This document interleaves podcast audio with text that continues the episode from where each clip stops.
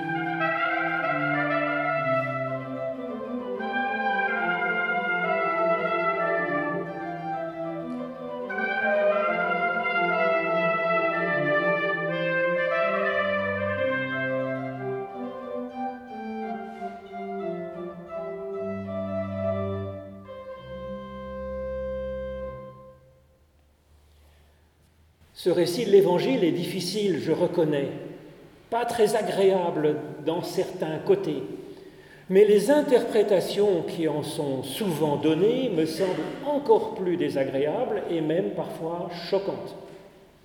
En effet, il a souvent été expliqué que Jésus serait au début de ce récit xénophobe, réservant son salut aux Juifs et puis traitant, allons donc, cette femme, cette étrangère de chienne.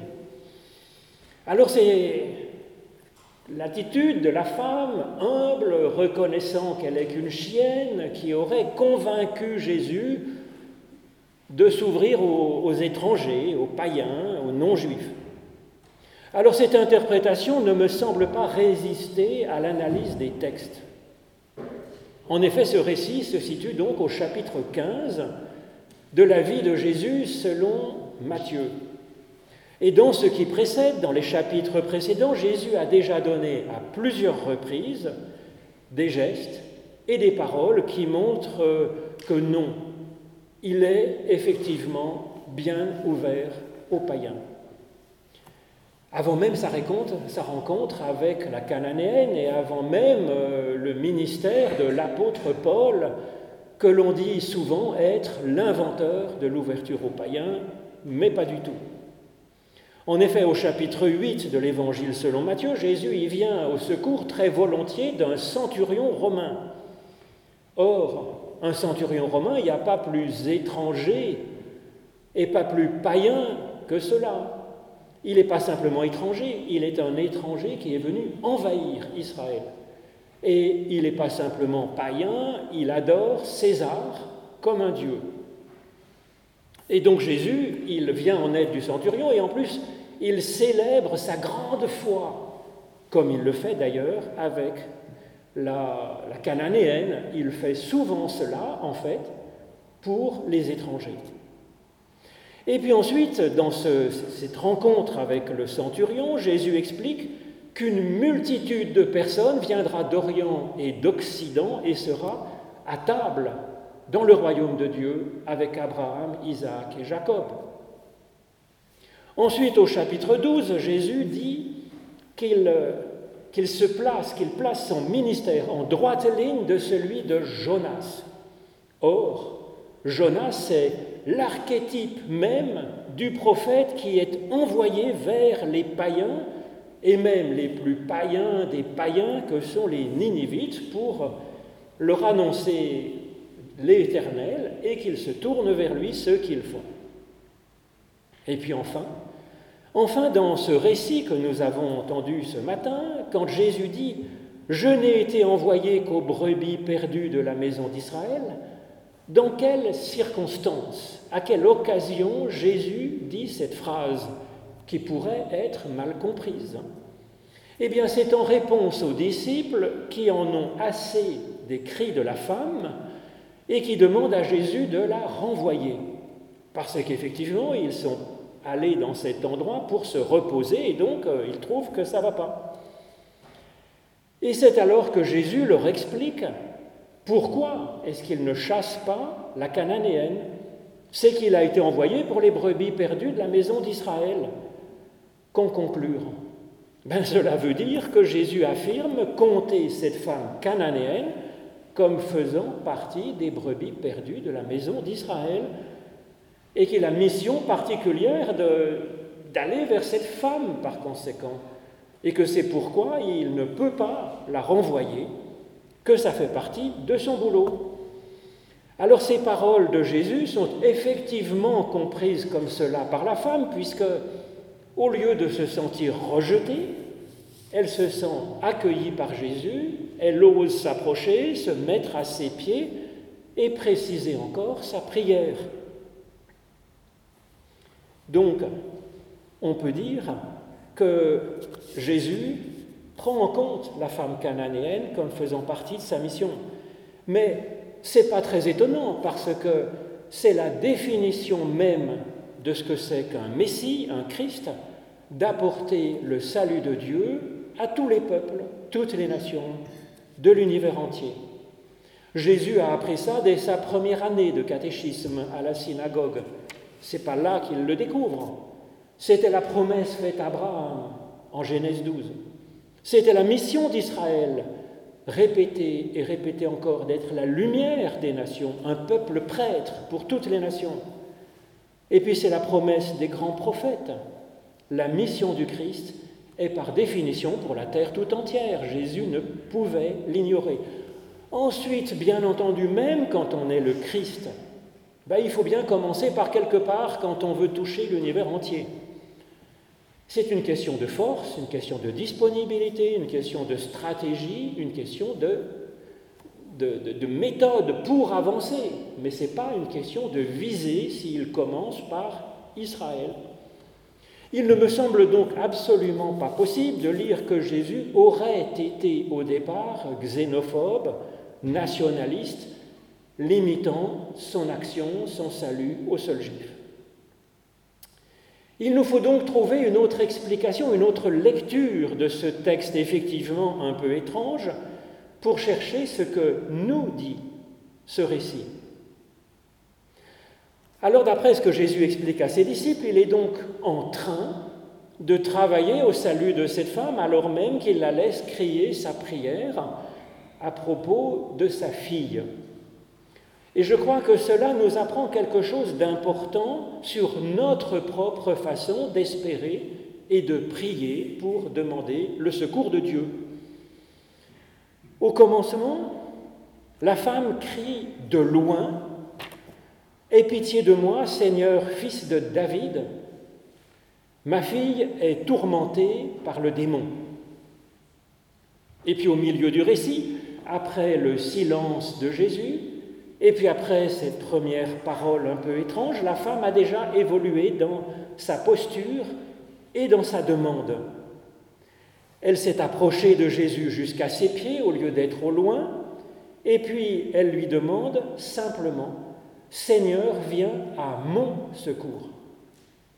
Alors, cette évolution, nous pouvons la noter dans cette première étape, parce qu'il y en a une seconde avec une seconde parole de Jésus. Au début, elle priait un Jésus lointain, un Jésus royal comme David qui vient agir pour la maison d'Israël par l'épée, par la force.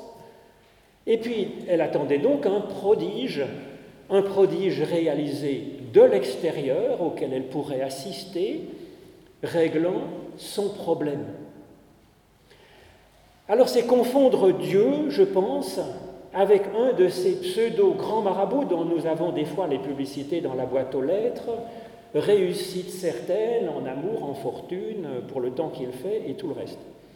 Et puis c'est confondre, si vous voulez, la foi et la superstition. Qu'en ayant bien la foi, en priant bien, ben, ça va arranger nos affaires. Le problème, c'est que l'aide de Dieu ne marche en général pas comme ça. Et je connais bien des personnes, pratiquement chaque semaine, j'ai un message ou deux par Internet qui me dit ben, J'ai prié encore et encore avec ardeur pour une juste cause, comme cette femme, espérant convaincre Dieu d'arranger mes affaires par une action, un prodige extérieur. Et puis la personne est déçue, dit ben, J'ai prié, prié, puis j'ai attendu et ça ne marche pas, comme cette femme devant le silence de Jésus ils sont déçus devant le peu d'efficacité apparente de leur prière, se demandant Mais est-ce que Dieu m'aurait abandonné? Est-ce que Dieu ne m'aime pas? Est-ce qu'il m'en voudrait pour quelque chose? Certainement pas, évidemment. La réponse de Jésus aux disciples nous redit qu'en Christ, Dieu est venu pour les brebis perdues, pour les retrouver, pour les porter, pour les sauver, pour les rassembler et pour les nourrir. Et ensuite, ce sera aux brebis elles-mêmes, nous dit Jésus souvent dans l'Évangile, les brebis déjà un peu plus en forme, eh bien de faire le travail sur terre que Dieu espère, afin qu'il y ait de meilleures conditions de vie, de vie présente, de vie future pour tous. Et donc le silence de Jésus, et puis ensuite la parole de Jésus aide la femme à orienter son espérance et sa prière. C'est elle-même que Dieu vient rencontrer, vient soigner. C'est pas ses affaires à elle, extérieures. C'est la personne elle-même que Dieu vient aider. Et donc la femme s'approche enfin de Jésus. Elle se rend disponible, elle, elle s'engage dans cette prière. C'est sur elle-même qu'elle demande de l'aide de Dieu, pas d'abord sur sa situation. Sur sa situation, il sera en temps de travailler ensuite, avec l'aide de Dieu, il est vrai. Mais donc, voyez, dans ce changement, cette réorientation de sa posture et de sa prière, il y a là un changement de théologie et donc un changement de prière de la femme. La maladie de sa fille n'est d'ailleurs pas sans rapport avec la question de cette évolution de sa théologie. En effet, qu'est-ce que c'est qu'un démon? Un démon dans la Bible, ce n'est pas une sorte de créature invisible qui viendrait nous tourmenter. Le démon, c'est l'idole. C'est l'idole que l'on adore en vain parce qu'elle ne correspond à rien de vivant, rien qui pourrait nous aider, rien de bienfaisant pour nous. Au contraire, Adorer un Dieu qui serait un magicien tout-puissant, qui attendrait que l'on fasse euh, euh, des sacrifices peut-être, qu'on l'honore pour qu'il accepte de nous aider. C'est comme ça peut-être que les Cananéens espéraient en leur Dieu à grand renfort de sacrifices et puis de cris. Eh bien, ce genre d'adoration peut effectivement vilainement tourmenter une personne. Ça peut infester son cœur, sa tête, sa foi, avec ce type d'adoration, ce type de théologie.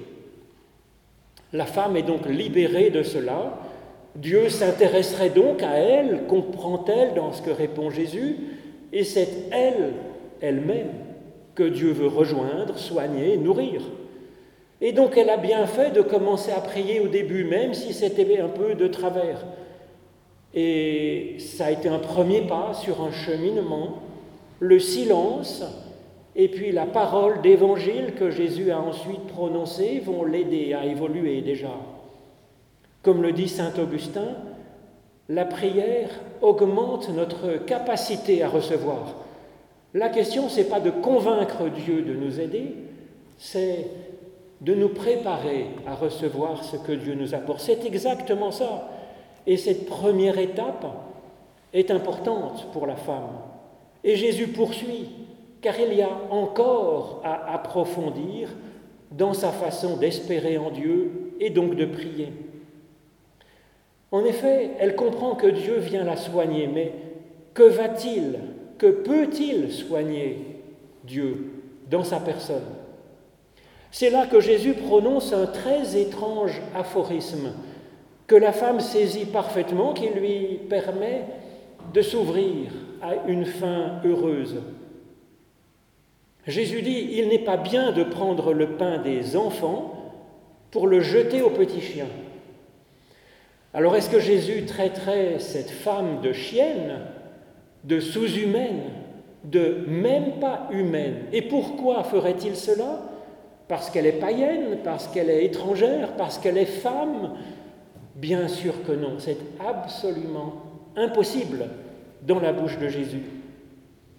Alors quand on a une difficulté de ce type dans un texte de la Bible, ça arrive souvent, eh bien il faut comprendre qu'il n'y a pas dans les deux figures qui sont proposées des personnes qui seraient le petit enfant, des personnes qui seraient le chien ou la chienne.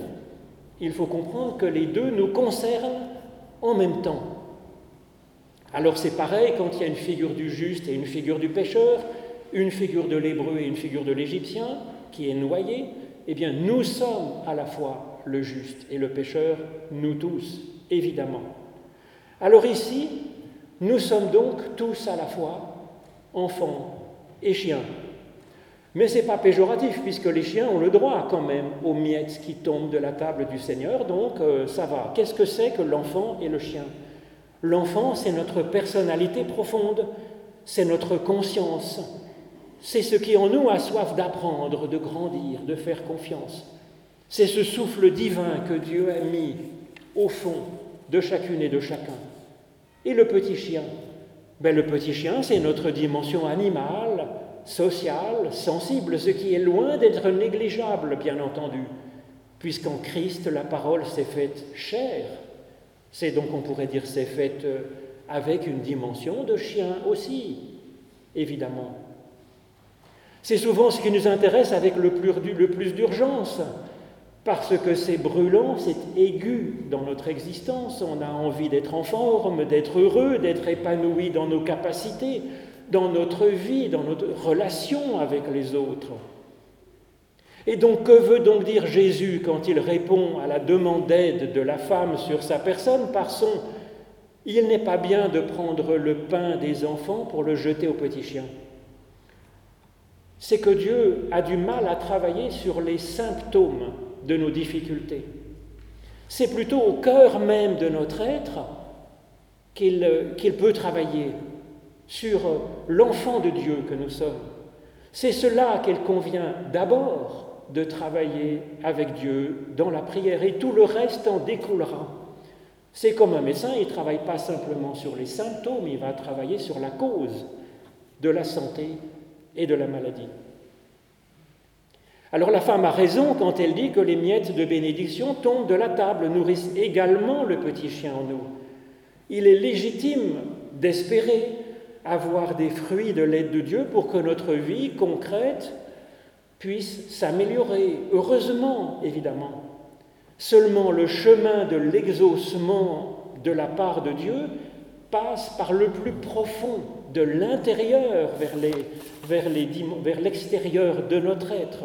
Ça ne marche pas dans l'autre sens comme de la pommade qu'on mettrait à l'extérieur et qui pénétrerait. Par exemple, je connais bien des personnes, si vous voulez, qui demandent à Dieu de les aider pour trouver un conjoint, pour être délivrés d'une addiction, pour faire face à la dépression, ou à leur manque de maîtrise d'eux-mêmes, ou pour leur réussite. C'est évidemment légitime d'espérer cela. C'est si important pour nous et c'est bien de pouvoir travailler dessus. Et Dieu nous aide à travailler dessus. Mais Dieu, lui, il appelle le cœur de notre être un banquet de, pour nourrir en profondeur notre être, pour l'entretenir et le soigner. De formidables miettes tomberont ensuite pour régaler, pour sustenter le petit chien de notre être dans ses autres dimensions. Néanmoins, je suis d'accord quand même avec les interprètes qui disent que Jésus change dans ce texte grâce à la femme cananéenne. Il était venu pour se reposer un peu, lui et ses disciples, en dehors d'Israël pour aller en terre étrangère, pensant être plus tranquille. Il est venu se reposer, il est bon de prendre du temps pour reposer, pour nourrir, pour soigner notre petit chien.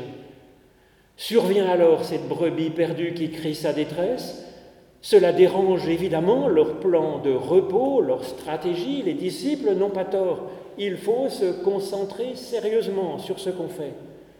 Mais Jésus, encore une fois, adapte ses priorités. Il change ses plans. La vie est comme ça. Tantôt il est bon d'interrompre notre service pour soigner et reposer notre être. Tantôt il est bon d'interrompre notre repos et notre tranquillité pour servir selon ce que notre conscience, éclairée par l'Esprit, nous soufflera. Amen.